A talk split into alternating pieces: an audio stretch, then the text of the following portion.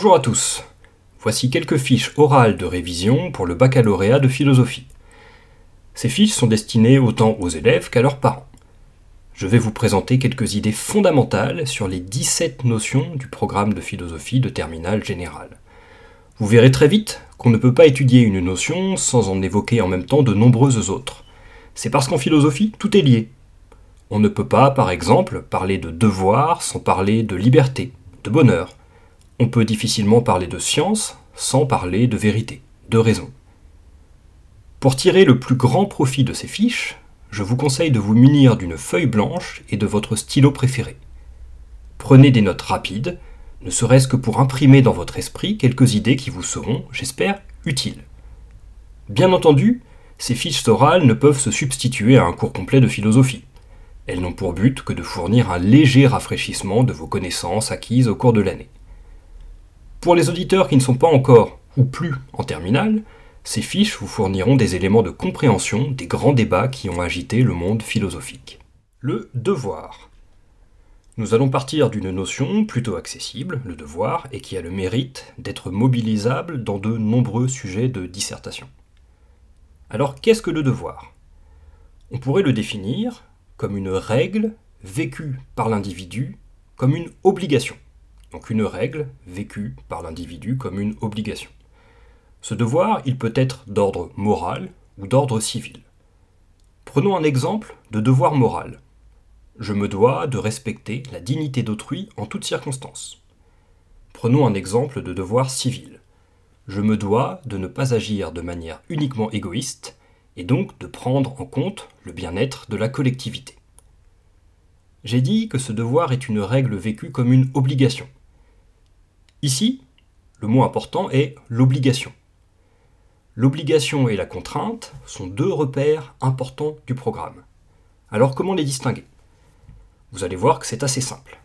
La distinction repose sur l'origine, la provenance de la règle. Une contrainte, d'abord, s'impose de l'extérieur. Si je, vous, menace avec une arme pour vous dérober votre argent, vous serez contraint de me le donner si vous voulez rester en vie. L'obligation, au contraire, est vécue de l'intérieur. C'est comme si une petite voix intérieure m'interpellait pour me pousser à bien agir. Pensez à tous ces moments où vous n'avez pas respecté votre devoir, votre devoir moral. Si vous n'êtes pas des sociopathes, vous avez sûrement ressenti une forme de culpabilité, sans que personne d'extérieur ne vous ait poussé à la, à la ressentir. C'est comme si vous vous dédoubliez pour vous sanctionner après avoir bafoué un devoir. En ce sens, on peut distinguer le devoir des règles vécues non pas comme des obligations, mais comme des contraintes. Pensez aux lois, aux règlements, à toutes ces règles que l'État vous impose. Ces règles proviennent d'une autorité qui peut vous infliger une sanction si vous ne les respectez pas. Prenez le code de la route. Vous devez vous arrêter au feu rouge lorsque vous êtes en voiture. Si vous ne le faites pas, vous aurez une amende et un retrait de points sur votre permis de conduire. La sanction sera également différente de la sanction liée au fait de transgresser un devoir. Vous ne vous sentirez pas en effet coupable d'avoir grillé un feu rouge. Vous n'aurez pas ce sentiment de culpabilité. Vous vous sentirez peut-être stupide, maladroit, vous vous en voudrez pour les conséquences négatives qui arriveront, mais vous n'aurez pas le sentiment de culpabilité qui vous étreint quand vous trahissez, par exemple, un ami. Résumons. Le devoir est une règle vécue comme une obligation il semble s'imposer à nous de l'intérieur. On parle parfois de conscience morale pour désigner cette facette de notre personne qui veille au respect des devoirs. Pensez, dans les dessins animés, au petit ange, au-dessus de la tête d'un personnage, qui s'oppose au petit diable. Le petit ange, c'est la conscience morale, la gardienne du devoir. Le petit diable, c'est ce qui s'oppose au sentiment du devoir à accomplir. Nos désirs, par exemple, nos pulsions, etc. Donc le devoir n'est pas, à mon sens, à confondre avec la contrainte que nous avons à obéir à la loi, contrainte imposée de l'extérieur par l'État. Voilà pour les bases, voilà pour les fondamentaux. Maintenant, nous pouvons évoquer rapidement deux grands problèmes liés à la notion de devoir. Le premier problème est celui du conflit intérieur entre devoir et désir. Nos devoirs peuvent nous pousser à aller dans une direction, et nos désirs peuvent nous pousser à aller dans une autre direction, ce qui crée un, un tiraillement, un conflit intérieur pour l'individu. Par exemple, je souhaite aller à une fête organisée par un ami. Ça, c'est mon désir. Mais pour cela, je dois mentir à mes parents, alors que le devoir m'impose de ne pas mentir à autrui. L'enjeu caché, ici, c'est la liberté, qui est une notion fondamentale du programme de philosophie de terminale. Il s'agit de se demander si le devoir est un obstacle à ma liberté. Si c'est le cas, c'est mon bonheur qui se trouve menacé. Ce bonheur est lui aussi une notion importante du programme. Vous voyez donc qu'en creusant un peu la question du bonheur, on tombe sur la question de la liberté, et vous voyez qu'en creusant cette dernière, on arrive sur la question du bonheur. C'est ce qu'il y a d'intéressant en philosophie. Tout est dans tout et réciproquement. Bref, revenons à notre problème. Mon devoir, en s'opposant à mes désirs, est-il un obstacle à ma liberté, à mon bonheur?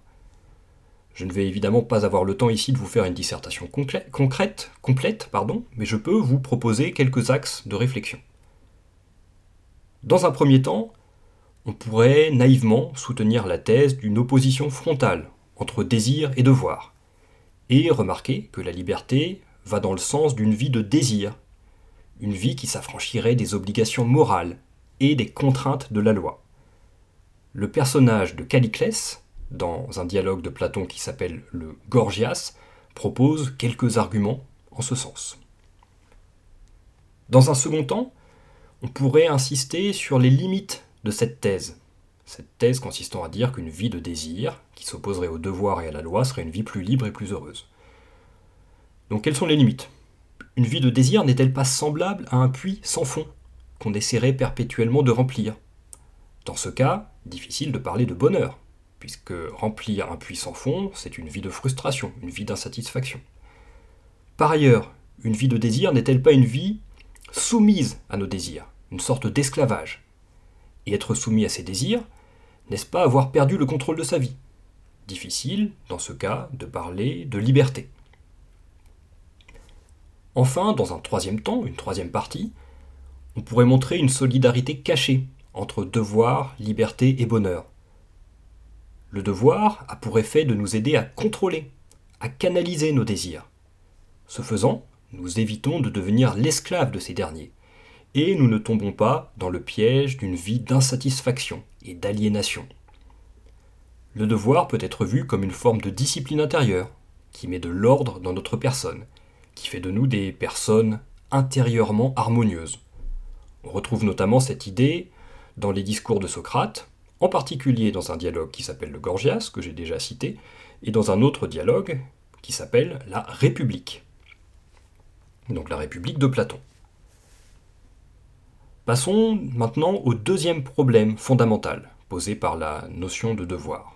Ce deuxième problème, c'est celui de l'origine du devoir. D'où viennent nos devoirs? Il y a plusieurs hypothèses possibles. Nous avons déjà évoqué la première hypothèse. Le devoir aurait pour origine notre conscience morale, laquelle serait une propriété innée et universelle de l'humain. Rappelons ici le sens de l'inné, opposé à l'acquis inné et acquis étant deux repères du programme.